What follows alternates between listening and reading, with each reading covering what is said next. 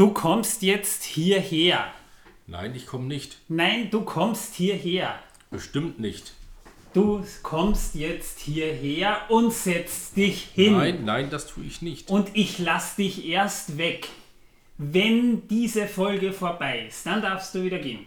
Das denkst auch nur du. Ich zieh dich an deinem Bart her. Au, au, au, au. Au, au, au, au, au, au, au, au. Ah, verdammt. Elben haben doch keine Muss ich ihn Bärte. festtackern oder was? Nein, aber Elben haben keine Bärte. Wie kann das denn heute sein? Du bist ja auch kein Elb. Ach so. Na, aber die anderen schon. Na, du nicht. So ein Mist aber auch. Also, du bleibst hier jetzt sitzen und Intro.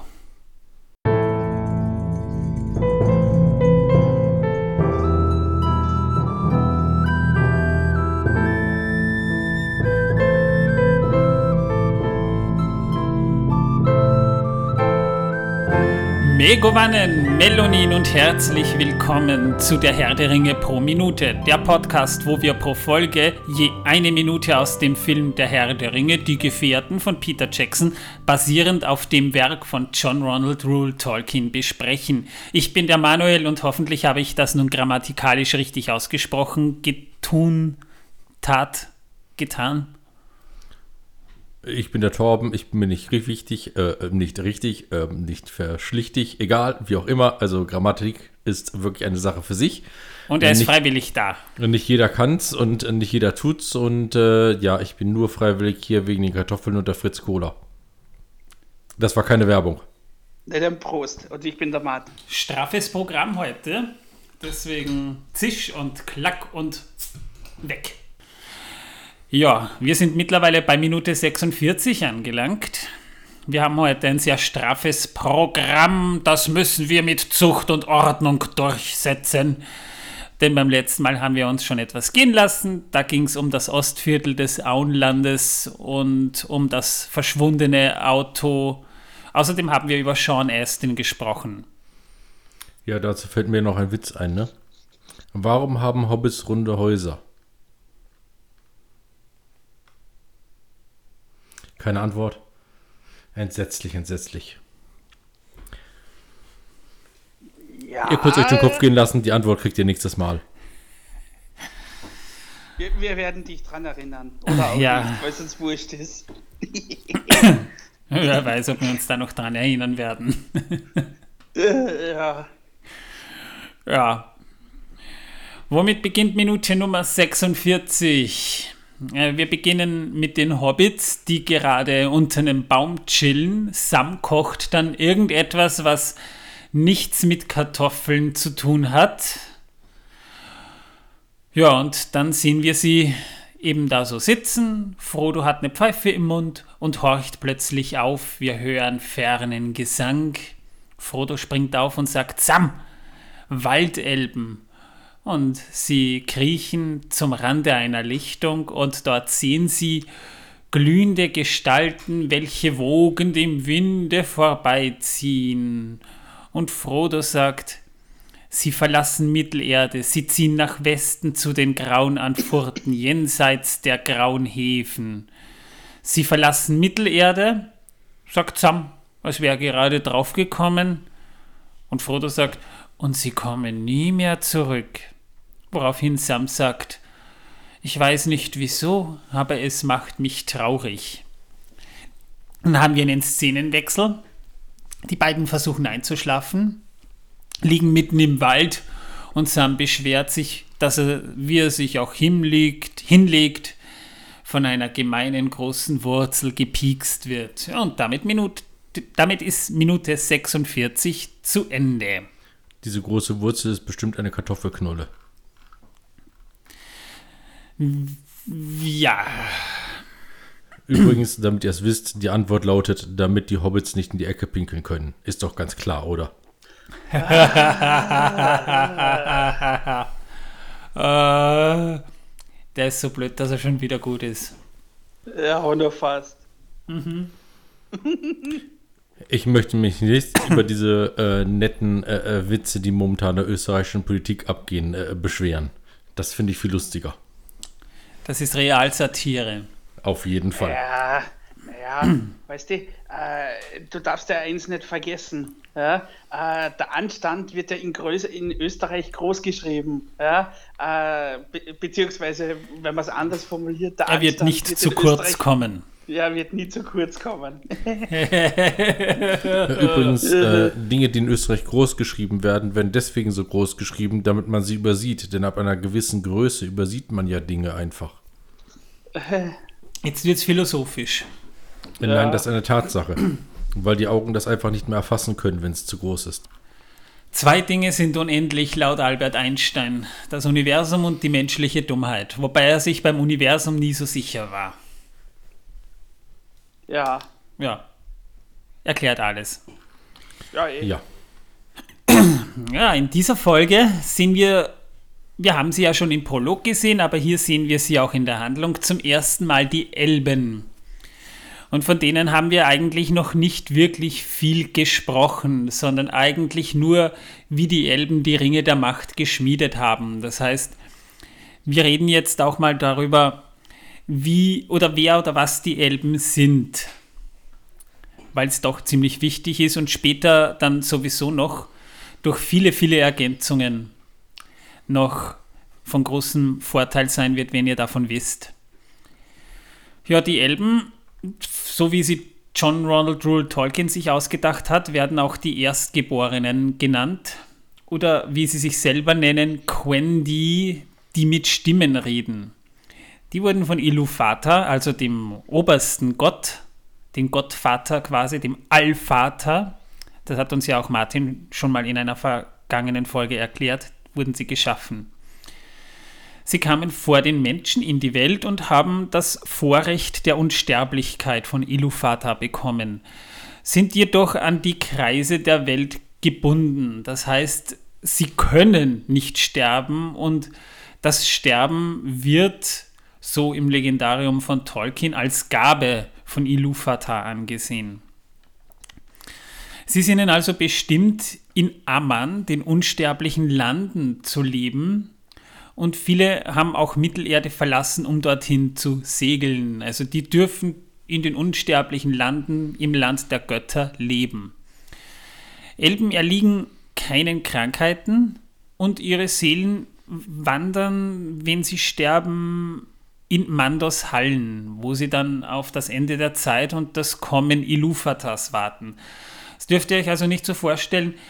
Zunächst mal, Elben können quasi nicht krank werden, können nicht altern, können aber sehr wohl durch fremde Hand sterben.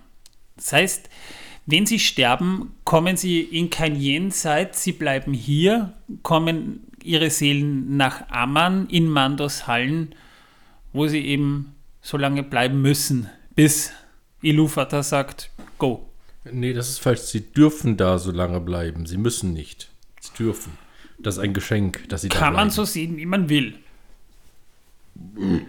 Mahlzeit. Danke. So, Battle. Elben sind bekannt dafür, dass sie gefürchtete Krieger und begabte Künstler sind. Sie haben über viele Jahrhunderte das Schicksal von Mittelerde bestimmt, sind aber gegen Ende des dritten Zeitalters, wo der Herr der Ringe spielt, weniger mächtig in ihre Reiche zurückgezogen. Also die leben relativ zurückgezogen und isoliert. Und das Leben in Mittelerde sind sie eigentlich auch schon ziemlich überdrüssig. Die wollen quasi jetzt schon langsam weg. Ja, das sehen wir auch in dieser ähm, äh, Szene, beziehungsweise in dieser Minute, äh, dass da schon ein paar sind, die weg wollen. Ja, ja. ja schon seit Beginn des zweiten Zeitalters, muss man dazu sagen, findet quasi eine Migration der Elben nach Westen statt. Stell dir mal vor, im Westen, Im Westen würde der Kurz herrschen. Ja, könnten die Elben dort ja gar nicht mehr ein, einwandern. So was. Das war jetzt aber ein batscherter Versuch auf die aktuelle Lokalpolitik ich hinzuweisen. Ich weiß auch nicht, ob das hier etwas im Podcast zu suchen hat, Martin. Schäm dich. Ja, ja schlimm. Ja, ja, Wir sind kein politischer Podcast. Ja, genau. genau. Die Elben sind die ersten denkenden Lebe Lebewesen Ardas. also von Mittelerde oder der Welt. Arda bedeutet so viel wie Erde. Äh, sie sind, also das wissen wir schon, unsterblich und können durch fremde Hand den Tod erleiden, können aber auch an Weltmüdigkeit sterben. Also nicht, dass ihr jetzt denkt, sie begehen Suizid, das tun sie wohl eher nicht. Aber wenn sie quasi des Daseins überdrüssig sind, lösen die sich quasi auf. Die Geister der Elben werden auch Fair genannt. In den Hallen von Mandos ruhen sie halt, bis sie einen neuen Körper erhalten, den Chrea. Das heißt, die können auch einen neuen Körper erhalten. Das ist aber in Mittelerde bis dato kaum oder nur gerüchteweise passiert. Also gibt Geschichten von wegen, es könnte schon passiert sein, aber man weiß es noch nicht sicher. Jedenfalls sind sie die, einige der intelligentesten und geschicktesten Lebewesen in Mittelerde. Sie sind fähig, starke Magie einzusetzen, doch begreifen sie die nicht so als ungewöhnlich wie wir das machen als Menschen. Die Magie ist für Elben halt was Alltägliches. Ja? Also die, die werden quasi damit geboren, die saugen das schon mit der Muttermilch auf. Ja, sie sind beschrieben, werden sie als groß gewachsen, oft über zwei Meter groß, von anmutiger Gestalt, aber trotzdem außergewöhnlich stark und zäh. Sie können längere Strecken in kurzer Zeit zurücklegen, ohne zu schlafen oder sich zur Ruhe zu begeben, was sie zu einigen der ausdauerndsten Rassen in Mittelerde macht. Auch wenn ich da irgendwo gerade so einen gewissen Rassismus-Vibe verspüre, wenn man über Elben spricht, aber ich würde Spezies sagen. Elben haben halt doofe Ohren und blöde Nasen. Zu den Ohren kommen wir dann noch. Oh. Das ist ein ganz interessantes, ein ganz interessanter Fakt. Wenn Elben geboren werden, dauert es circa 50 Jahre, bis sie ganz ausgewachsen sind. Also sehr lange Pubertät bei den Elben. Die armen Eltern. Warte ab, bis du 50 bist, dann ziehst du endlich aus. Das dauert noch 40 Jahre, Mama. ja der Traum jedes Elbenelternteils, wenn das Kind 50 geworden ist, ja. Du hast die Tür. Findest eh hinaus, gell? Ja, die, obwohl die Elben den Menschen in vielen Gebieten, eben Magie, Handwerk, Kriegskunst auch überlegen sind, darf man sie sich aber nicht als bessere Menschen vorstellen, eher als extremere Menschen, wenn man es ganz lapidar ausdrücken will. Sie sind halt größer, geschickter, schöner und intelligenter, also eh Attribute, die wir alle gerne Schneller, hätten. Ausdauernder, zäher. Ja. Aber sie können halt auch skrupelloser, brutaler, arroganter, eitler und stolzer werden. Also je höher man steigt, desto tiefer kann man fallen. Ja, und die Elben sind da halt doch sehr anfällig für. Gibt es ein Beispiel aus dem Silmarillion, über das wir vielleicht dieses Fass öffne ich jetzt aber mal nicht, weil ich es ganz einfach nicht weiß. Aber wenn ihr das Silmarillion lest, schaut mal, sucht mal was und, über Feanor und einige seiner Söhne. Also da gibt es einige ganz nette Geschichten zu dem Thema. Oh ja, gibt es. Ja, Tolkien hat seine Elben halt eben als blass, hochgewachsen und schlank dargestellt. Ähnlich halt besonders schönen und edel aussehenden Menschen. Aber das dürft ihr euch nicht so vorstellen wie populäre Darstellungen in manchen Fantasy-Romanen oder auch Animes. Diese androgynen, kleinen, hochgewachsenen, wespenteiligen, spitzohrigen Elfen mit rosa Haaren. So darf man die sich bei Tolkien nicht vorstellen. Und das ist nämlich genau das spitze Ohren, wie wir sie halt auch im Film sehen, hat Tolkien so gar nicht beschrieben. Er hat zwar schon mal beschrieben, dass die Waldelben blattförmige Ohren haben und deshalb auch besser hören können, aber dass Elben im Allgemeinen spitze Ohren haben, ist im Legendarion von Tolkien eigentlich nicht unbedingt zu finden. Und äh, eben auch nicht so vergleichbar mit diesen Fantasy-Elben, wo ich mir denke, sind das noch Elfen? oder sind das schon Gottesanbeterinnen? Äh, ja, gute Frage. Und äh, natürlich haben Elben keine Flügel. Nö, aber die verniedlichten viktorianischen Feen, die schon. Ja, und diese komischen verniedlichten Elfen haben auch Flügel. Ja, manche. Nicht alle, manche aber schon. Sind aber eher Feen, die du da beschreibst. So wie man sie sich in der modernen Fantasy halt vorstellt. die Tatsächlich beides. Es gibt auch äh, Elfen mit äh, Flügeln. Jedenfalls ist die häufigst anzutreffende Darstellung der Elfen nicht in Tolkiens Erzählungen, Erzählungen zu finden. Es gibt zwei Gruppierungen von den Elfen. Zunächst mal die Kalaquendi, die Lichtelben. So werden diejenigen Elben und ihre Nachkommen genannt, die in Valinor waren, während die zwei Bäume noch blühten. Also die Bäume Laurelin und Telperion. Und dann gibt es noch die Moriquendi, die Dunkelelben. Das sind die Elben und ihre Nachkommen, die nicht in Valinor waren, während die zwei Bäume noch blühten. Die blieben in Mittelerde. Manche sind eben auch nach Süden gezogen, in die Hinnenlande. Was aus denen geworden ist, weiß man nicht. Es sind jetzt so die Hauptgattungen der Elben. Dann gibt es aber eben auch noch äh, Volkszugehörigkeiten und ihre Teilnahme an der großen Wanderung erzähle ich euch später noch, was damit gemeint ist. Die von Cuivienen nach Amman und äh, später dann eben noch weiter westwärts zogen. Dann haben wir mal die Quendi, die Sprechenden, so nennen sich alle Elben. Das war quasi ihr erster Name, den sie sich selbst gegeben haben. Dann die Elda, die, das Sternenvolk, auch Hochelben genannt, die brachen zur großen Wanderung auf. Die Vanya, die Hellen, das sind die Lichtelben, das ist das erste Volk der Eldar, das nach Aman gelangte. Übrigens, ihr König nannte sich Ingwe. Sage ich jetzt nur deshalb dazu, weil könnt ihr vielleicht mal selbst auch nachschlagen, zum Beispiel im Silmarillion. Die Noldor, die werden sehr häufig erwähnt. Das sind die Gelehrten, die Tiefelben. Das ist das zweite Volk der Eldar, das nach Aman gelangte. Also das war die zweite Wanderungswelle unter König Finwë. Dann gibt es die Teleri, die letzten, das dritte Volk der Elder, das nur teilweise nach Amman gezogen ist. Falmari, die Meerelben, das sind die, die nach Amman auch gelangten, allerdings eben mit dem Schiff. Ihr König war Olwe. Die Sindar, die Grauelben.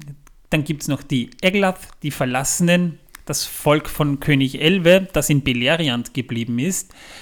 Ja, und noch einige mehr dazu. Das sind sehr viele. Ich habe sie alle aufgelistet, aber ich muss auch ganz ehrlich sagen, das ist hier eher unwichtig. Ich habe euch jetzt mal die bekanntesten aufgezählt. Jetzt muss ich noch ganz kurz ein bisschen ausholen, denn die Welt wurde ja vom Lied oder vom ersten Lied Ilufatas erschaffen. Das heißt, er und die Valar haben zusammen gesungen und haben die Welt erschaffen. Und das dritte Lied, Iluvatas, durch dieses unterschieden sich die, Men die Elben von den Menschen dadurch, dass sie anders als diese eben an ein Schicksal gebunden sind. Sie können also nicht über jene Dinge, die in der großen Musik bereits entschieden waren, hinauswachsen. Das heißt, sie haben nicht wirklich das, was wir als freien Willen betrachten würden. Sie haben ein Schicksal und die können dagegen auch nicht vorgehen, aber scheinbar können die Menschen es schon. In ihrem Leben durchlaufen die Elben verschiedene Stadien der Existenz, vergleichbar mit dem Altern, aber Elben altern nicht so, wie wir Menschen altern. Sie haben zunächst mal eine sehr lange Kindheit, also weitaus länger, bis ca. 50 Jahren. Danach nehmen sie einen großen Teil ihres Lebens jugendliche oder junge Gestalt an. In diesem Zyklus befindet sich wohl gerade Legolas. Der dürfte, aber da kommen wir später noch näher darauf ein, circa 500 Jahre alt sein. Später dann werden sie nach langen Jahren eher alterslos, so wie man sich Elrond und Galadriel vorstellen kann. Das heißt nicht jung, nicht alt. Man sieht ihnen schon an, dass sie sehr lange leben, aber sie kriegen keine Runzeln oder Falten. diese Lebensphase, die dauert wieder lange Zeit, also doch sicher 2, 3, 4.000 Jahre, bis sie irgendwann das Aussehen greiser alter Menschen erlangen. Wobei das auch nicht so ganz stimmt. Ihr Haar bleicht wohl eher aus und sie bekommen tatsächlich möglicherweise einen Bart. Zum Beispiel der uralte Elb Kirdan wird im Herrn der Ringe ja auch als alter Elb mit Bart beschrieben. Man könnte ihn sich vielleicht ein bisschen vorstellen wie Gandalf, nur ohne die vielen Falten. Ja, und nach dieser Zeit verlieren ihre Körper immer mehr die Bindung an die Welt und sie werden mehr und mehr zu ätherischen Erscheinungsformen. Also sie lösen sich mehr oder weniger auf und werden unsichtbar. Sie sind noch da, aber sie sind nicht mehr sichtbar. Und das ist eben, das sind so die, die bekannten Stadien der Elben bis dahin. Also das letzte würde ich ja als einen Zustand bezeichnen. ja. Also irgendwann lösen die sich einfach auf. Ja, wenn sie sich aufgelöst haben, kommen sie dann in Mandos Hallen oder nicht? Wenn sie wollen, können die dorthin. Genau. Aber sie bleiben unter Umständen schon in Mittelerde.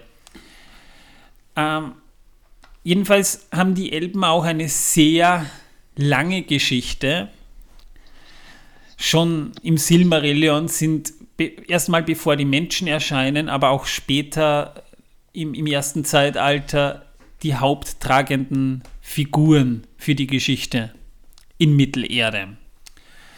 Das erste Zeitalter begann, als die Elben erwachten, lange bevor Sonne und Mond aufgingen, an den Wassern des Sees Kuivienen.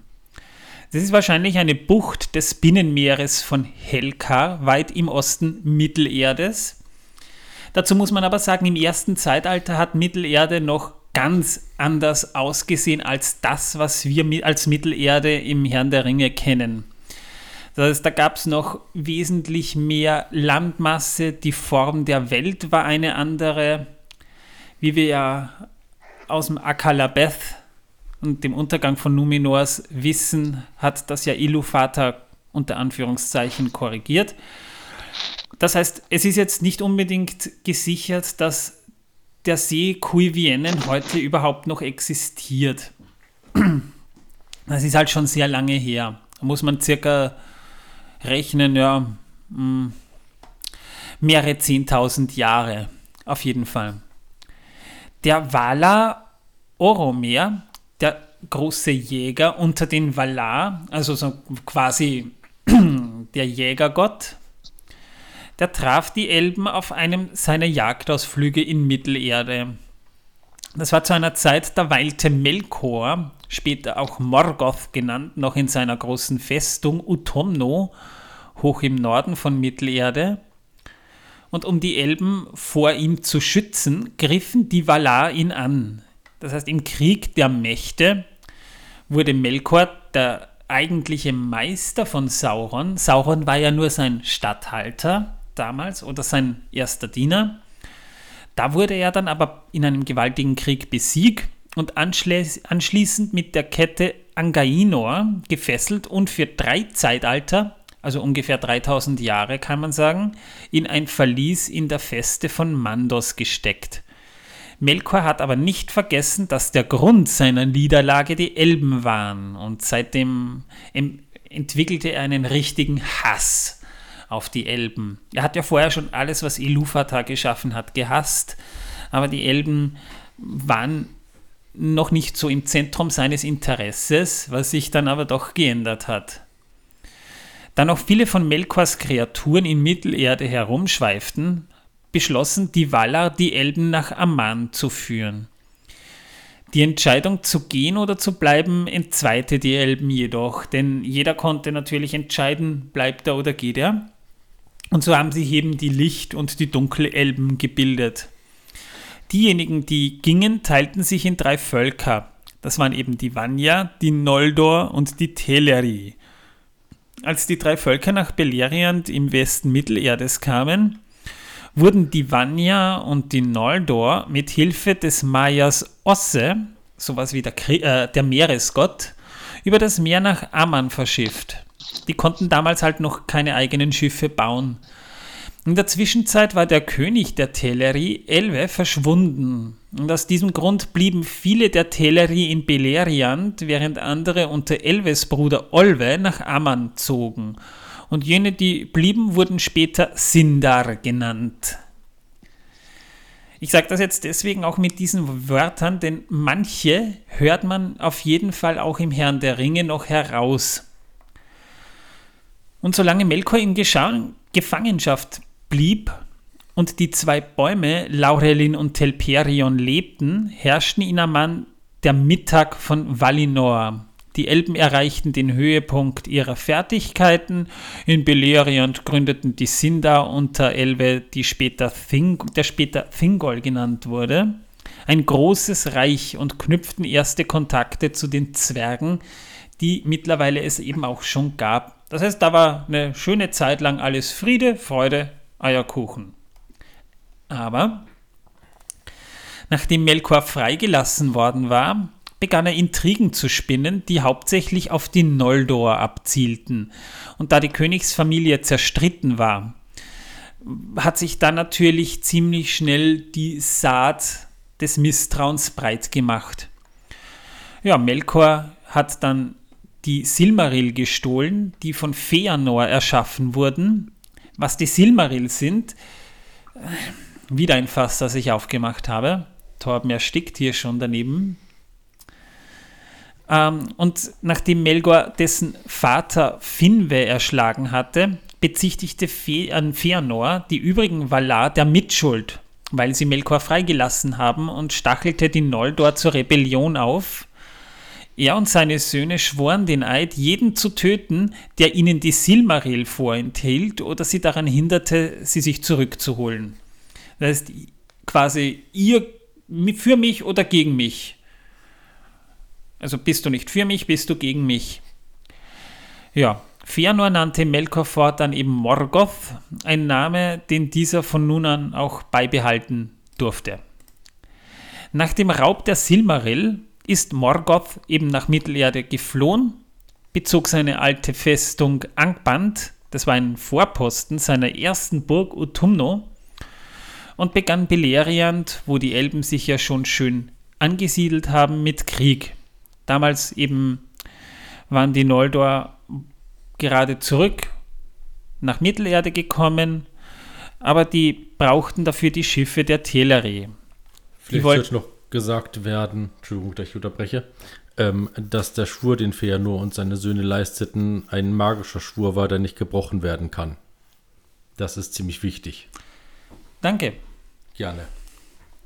Ja, es ist eine sehr umfangreiche Geschichte. Ja es ist halt schwer, wirklich das alles so zusammenzufassen, dass es einigermaßen vereinfacht wird. Jedenfalls wollten die Teleri Aman nicht verlassen, worauf es zu einem Bürgerkrieg kam, dem sogenannten Sippenmord. Das heißt, die Elben haben sehr wohl untereinander auch sich schon Böses angetan. Sogar schon eben im heiligen Land selbst. Das ist nämlich noch sehr wichtig, denn manche durften ja dann auch nicht mehr zurückkommen. Das heißt, die Elben, die nach Mittelerde über die Helkaraxe, die nördliche Meerenge, flohen, die wurden jedoch mit einem Bann belegt, der es ihnen unmöglich machte, nach Westen zurückzukehren. Das heißt, die konnten dann gar nicht mehr zurück, ebenfalls durch einen magischen Bann. Dann begannen die Jahre der Sonne. Die Geschichte von Sonne und Mond, das ist halt eine Geschichte auch so parallel, die mir wahnsinnig gut gefällt, aber die ich hier jetzt nicht erzählen will. Äh, kurz nach ihrer Landung war Fëanors Gefolge von einem Heer von Morgoths angegriffen worden. Das war eben schon zu der Zeit, äh, was sie jedoch in die Flucht schlugen. Fëanor selbst starb im Kampf mit Morgoths Balrogs. Das heißt, die gab es damals auch schon. Die Häuser der Elben ließen sich daraufhin in und um Beleriand in Mittelerde nieder und errichteten ihre Reiche. In der Schlacht Dagor Bragolach wurde ihr Belagerungsring um Angband, den die Elben 400 Jahre lang hielten, um Morgoth fernzuhalten, gesprengt und ihre endgültige Niederlage war mit der Nimeith Armoediad und dem Fall von Nargothrond besiegelt. Kurz gesagt, Nargothrond war eine sehr große, schöne, mächtige Feste der Elben. Das heißt, es kam schließlich eine Zeit, in der Morgoth die Elben angriff und war drauf und dran zu gewinnen. Oft haben sie versucht, die Walla um Hilfe zu bieten und schickten auch Schiffe über das Meer, aber nie kehrte eins zurück. Das heißt, die Walla waren ziemlich sauer auf sie, weil sie eben Mord und Totschlag in ihren eigenen Landen verübt haben. Schließlich, es war so um das Jahr 600, des ersten Zeitalters. Dazu muss man aber, bevor ich jetzt erzähle, weiter sagen, das erste Zeitalter begann natürlich schon früher, aber es ist das Jahr 600, nachdem Sonn und Mond das erste Mal aufgegangen sind. Also nur, dass ihr wisst, warum wir jetzt erst beim Jahr 600 sind. Da schafften es, schaffte es der Halbelb Earendil, das Meer zu überqueren und Hilfe von den Valar zu erbitten. Diese und die in Amman gebliebenen Elben überzogen Morgoth wieder mit Krieg. Seine Streitmacht wurde aber zersprengt und in einer gewaltigen Schlacht wurde Melkor selbst in die äußere Leere geworfen, dass er nie wieder zurückkommt. Diese Auseinandersetzung zwischen den Valar war jedoch so heftig, dass Beleriand in den Fluten des Meeres versank und die Gestalt von Mittelerde hat sich dabei auch massiv geändert. Deswegen hat Mittelerde damals auch zum größten Teil ganz anders ausgesehen, als es heute aussieht.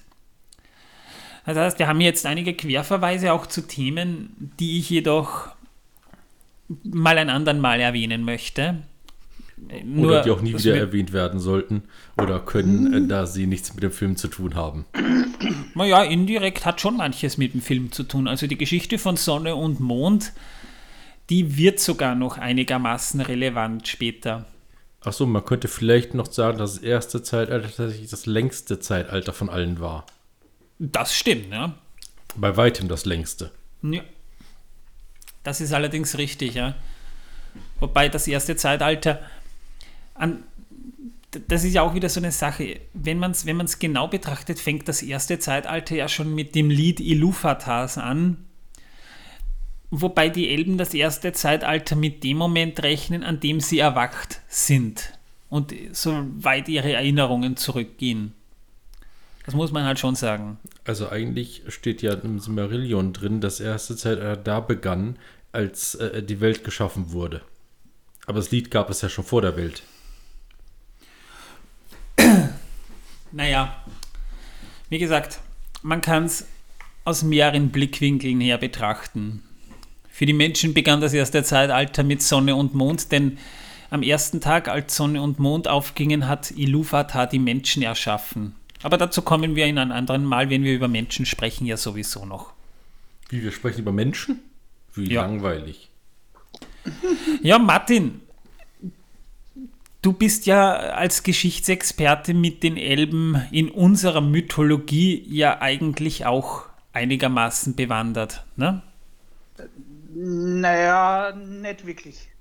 Naja, ich sag mal, es, die Elben, so wie wir sie uns vorstellen oder, oder so wie sie vorkamen, wurden ja an manchen anderen Orten Alben genannt. Wechselbelger. Ja, in der nordischen Mythologie ein bisschen, ja. Wobei ich aber eher ein Experte für ägyptische Mythologie bin und, und römische, griechische Mythologie. Ja? Also von dem her. naja, Nymphen. War das nicht auch sowas wie Elfen? Nein. Okay. Nee.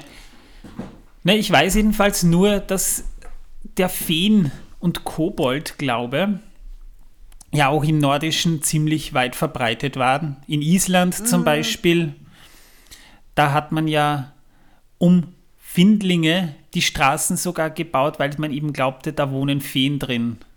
Nein, Trolle, Trolle, hoppla, da habe ich was vertauscht. Ich weiß aber, dass aus meinem Urlaub in Schottland noch, dass die Schotten früher sehr stark an die Feen glaubten.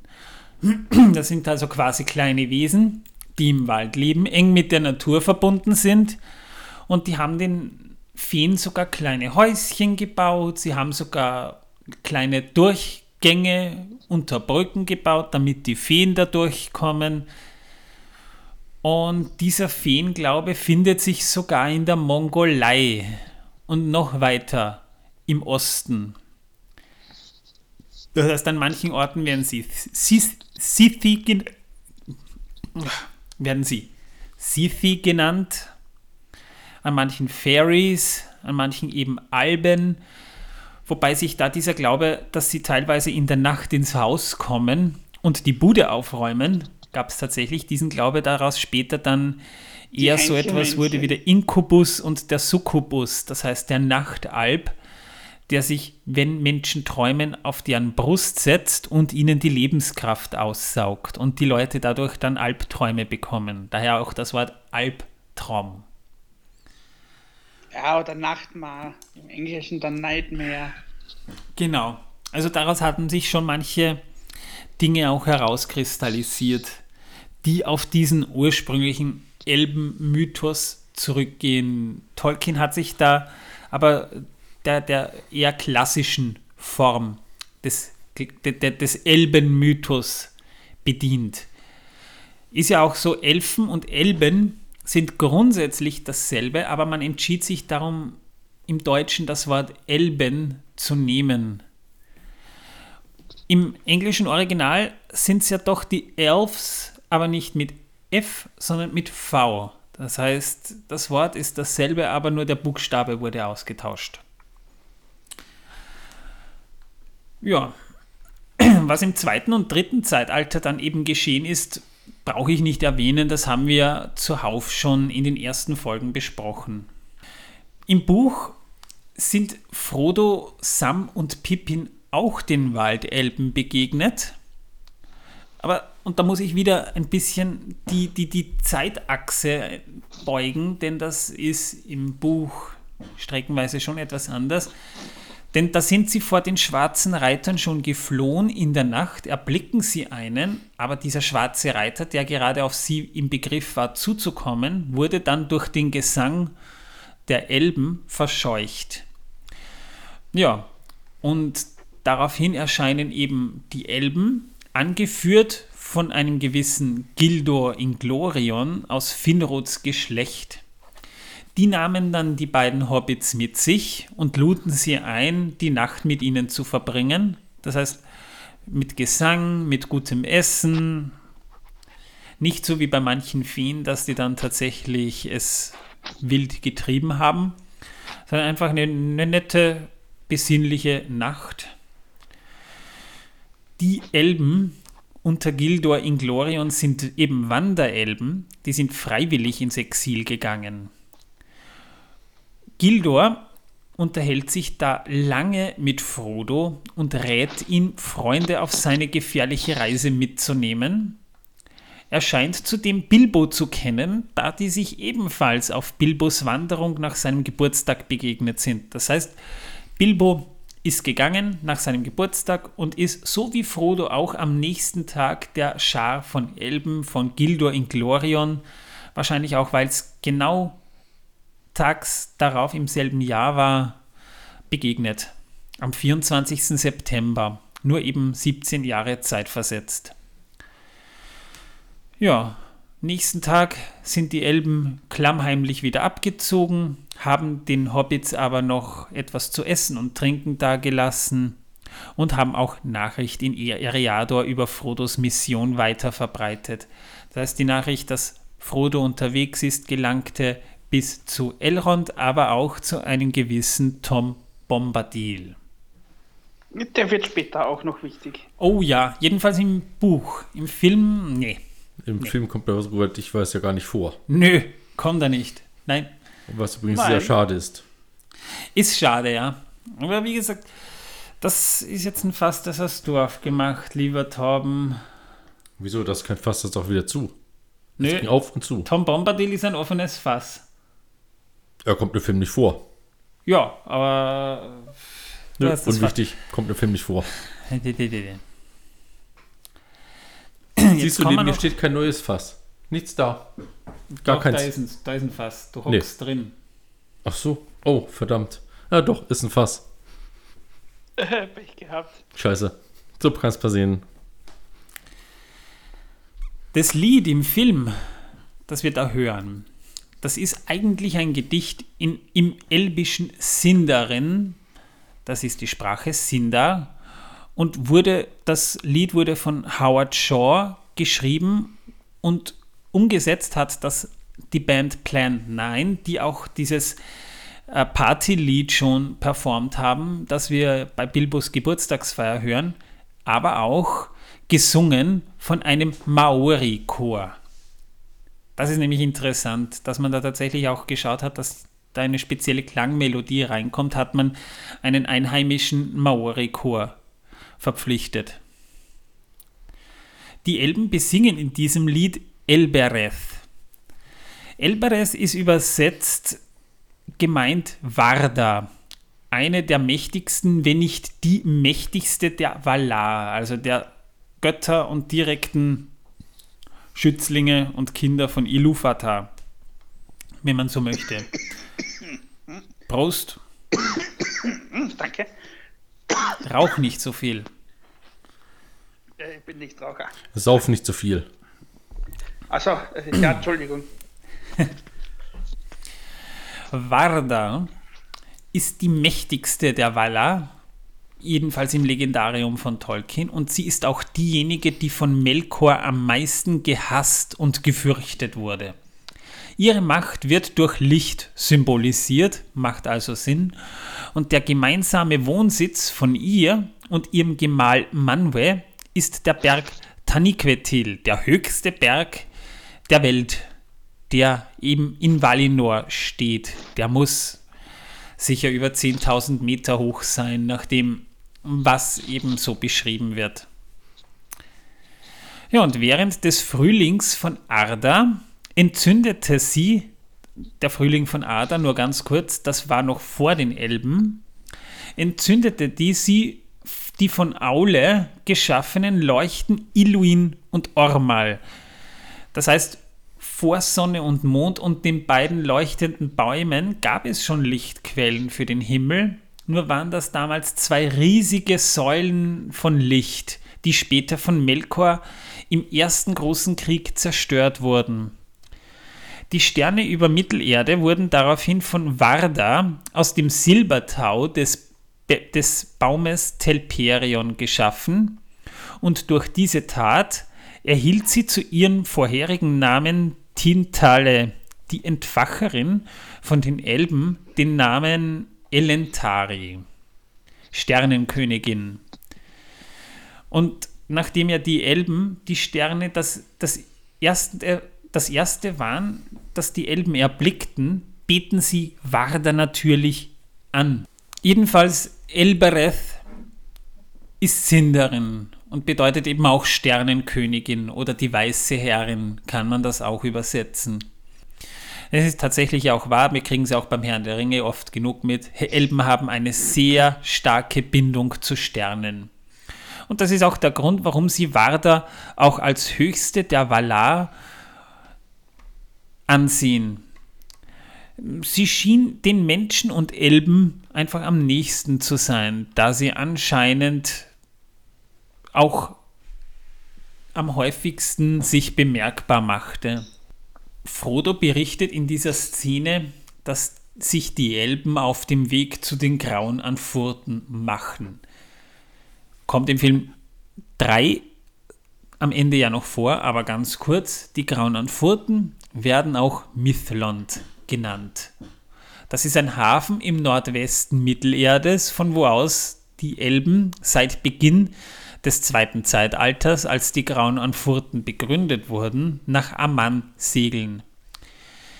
Gehalten wird der Hafen von Kirdan, dem Schiffsbauer, dem vielleicht ältesten Elb in Mittelerde. Vielleicht war er auch einer der ersten, die am See Kuiviennen erwachten. Diese Szene sehen wir aber auch nur in der Extended Edition, da sie zum Kinostart schlicht noch nicht fertig geschnitten war, weil sie aber auch nicht so wichtig war. Bemerkenswert ist aber, dass sich diese Szene auf Magazincovern vor dem Release des Filmes schon gefunden hat und wir sehen sie auch im Trailer ganz kurz, weshalb viele damals irritiert waren, das nicht im Kino zu sehen. Noch ein netter Side-Fact. Die Szene wurde zweimal gedreht, jeweils auf dem Mount Victoria, mitten in Wellington. Das ist ein Berg, mitten in der Stadt mit einem großen Park. Jedoch haben sie es beim ersten Mal bei eher ruhigem Wetter gedreht. Damit war Peter Jackson nicht ganz zufrieden, weil er diese wehenden Banner in der Szene gerne gehabt hätte. Und dann beschloss man bei den Nachdrehs, die Szene an einem windigen Tag nochmal zu drehen. Und das ist dann auch die Szene, die man so im Film sieht. Womit wir tatsächlich jetzt schon durch wären. Mir ist jetzt natürlich bewusst, wir haben da viele Namen, wir haben da viel Stoff, aber unterm Strich haben wir jetzt mal grob erklärt, dass die Elben eine sehr vielschichtige und sehr bunte Geschichte haben. In vielerlei Hinsicht auch sehr dunkel, sehr traurig, es gibt viele Geschichten, Beren und Luthien, die aber im Film tatsächlich noch eine gewisse Rolle spielt. Und aber zu der kommen wir dann später noch. Da kommen wir noch hin, ja. Aber ja. auch viele. Und äh, wer äh, mehr über diese Hintergründe wissen will, der kann äh, auch das äh, Simmerillion lesen. Auch wenn das teilweise etwas langweilig und äh, langwierig ist, sind da doch Informationen drin, die wirklich lohnenswert sind. Ja, und teilweise auch wichtig, weil man dann viel mehr die Zusammenhänge und die Anspielungen im Herrn der Ringe versteht. Vor allem im Buch. Und in den Hobbit-Verfilmungen oder auch Büchern. Ja, da, nur, da weniger, aber auch. Nee, da sind schon wichtige Sachen dabei. Keine Frage. Aber der Herr der Ringe hat da noch mehr Anspielungen, die nicht erklärt werden, die man auch nur versteht, wenn man zum Beispiel das Silmarillion gelesen hat. Ja, und es gibt auch im, Herr äh, im Herrn der Ringe äh, Anspielungen auf den Hobbit, den man nur, die man nur versteht, wenn man den Hobbit gelesen oder gesehen hat. Zum Beispiel die Sache mit den Drachen. Ja. Whatever. Wir wären damit jetzt erstmal durch. Das heißt, mehr gibt es da jetzt augenscheinlich auch nicht zu sagen, war aber wichtig, die Elben auch mal zu erklären, denn das ist einfach ein komplexes Volk. Und übrigens äh, kennen die keine Kartoffeln. Bist du dir sicher? Ja. Also die ursprünglichen äh, Elben kannten keine Was Kartoffeln. mich eigentlich mal interessiert, wo, wo ich habe nämlich wirklich schon mal eine Zeit damit verbracht, da zu suchen. Wo, Martin, stirb leise, bitte.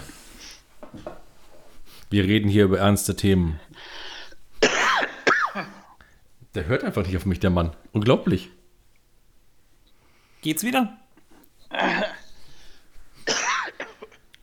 Also bei mir geht schön langsam die Puste aus, gell? Ich sag's nur. Oh je. So alt bist mhm. du schon. Wirst du langsam durchsichtig? nee, aber es ist spät. Kriegst du schon Bartwuchs? Trockene Luft. Wir haben es hier aber auch. In der nächsten Folge. Na, du wolltest noch was sagen eben. Ich weiß nur nicht was. Du hast äh, äh, lange danach gesucht, aber. Äh, oh, danke. Ich habe mich lange, ich habe lange gesucht, weil ich nirgendeine Antwort fand, ob Elben eigentlich tatsächlich Vegetarier sind. Wir kriegen es im Film vom Hobbit vor allem mit, dass sie scheinbar vegetarisch leben, weil sie wirklich nur Salat essen, ohne irgendwas dazu.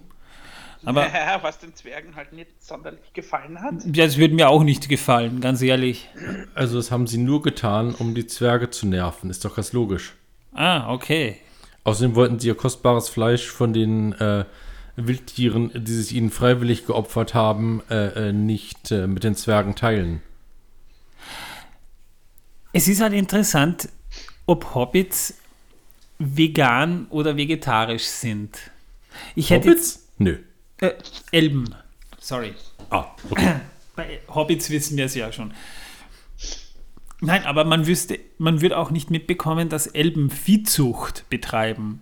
Nein, die essen die Tiere, die sich ihnen freiwillig opfern.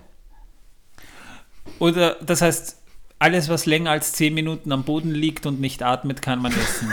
genau. Oh, guck mal, da liegt ein Zwerg. Hey, den essen wir. Ja, Der hat sich uns geopfert. das ist, das ist effizient. Ja. Wenn man bedenkt, dass die Zwerge ja eigentlich gar nicht geschaffen werden sollten. Ja und nein, aber da kommen wir sowieso noch dazu. Also die Wenn Geschichte um der Z- äh, Zwerge ist Zwerge reden, sowieso auch nicht uninteressant. Whatever. In der nächsten Folge begegnet Gandalf Radagast. aber Juhu, nicht endlich. im Film, Nein, ich weiß. aber im Buch. Wir reden auch ein bisschen über Isengard und über das Design. Bleibt also dran. Die nächste Folge wird vielleicht nicht so langatmig oder langweilig, dafür aber kürzer. Und wie gesagt, ihr könnt alles noch einmal äh, im Simmerillion nachlesen. Da steht sehr vieles von den heute besprochenen Dingen drin. Sehr jedenfalls, mir, jedenfalls sehr viel ausführlicher auch, ja. Ja, Ja. Und besser erklärt. Entschuldigung, Manuel, aber äh, wir müssen ja ein bisschen kürzen und können nicht einfach das Simmerillion hier vorlesen. Nö, Ich das glaube, mache das ich wäre auch sicher nicht. des Urheberrecht. Da könnt ihr, da könnt ihr aber dann auch, das könnt ihr euch aber dann auch ausdenken, ja. Gibt, wird sicher mal einen Podcast geben, wo irgendjemand auf die Idee kommt, das Silmarillion näher zu beschreiben, aber ich mache da sicher nicht mit. Nee. Außerdem, es gibt ja eh eine schöne Hörbuchfassung vom Silmarillion auf Deutsch auch. Ja, da werden wir von Gandalf äh, besprochen. Ja. Ja, Das wollte ich mir mal anhören, aber ich habe es leider noch nicht gehört. Ich jetzt. ich, ich hab's auch. Ich habe Ich sogar kann auch dir die CDs mitgeben. Echt? Cool. Ja. ja, dann mach mal. Gut, ich hole jetzt mal die CD für Torben raus. Ich hoffe, ihr hattet Spaß an dieser Folge. Ich verabschiede mich auf diesem Wege mal. Martin, bleib gesund für uns, für Frau und für Tochter. Und werde nicht zum Zombie. Und ich nehme jetzt einen Hammer und werde die Nägel aus meinem Bart ziehen. Das wird eine ganze Weile dauern. Ja, Torben will wieder nach Hause gehen. Ja, ich muss, mein Hund muss raus. Ja. In diesem Sinne, Servus die Herren, küsst die Hand die Damen. Ciao. Und ich kletter jetzt auch aus diesem Fass raus, aus dem Dämlichen, das ich mich selbst reingesetzt habe. Macht's gut. Ciao, ciao.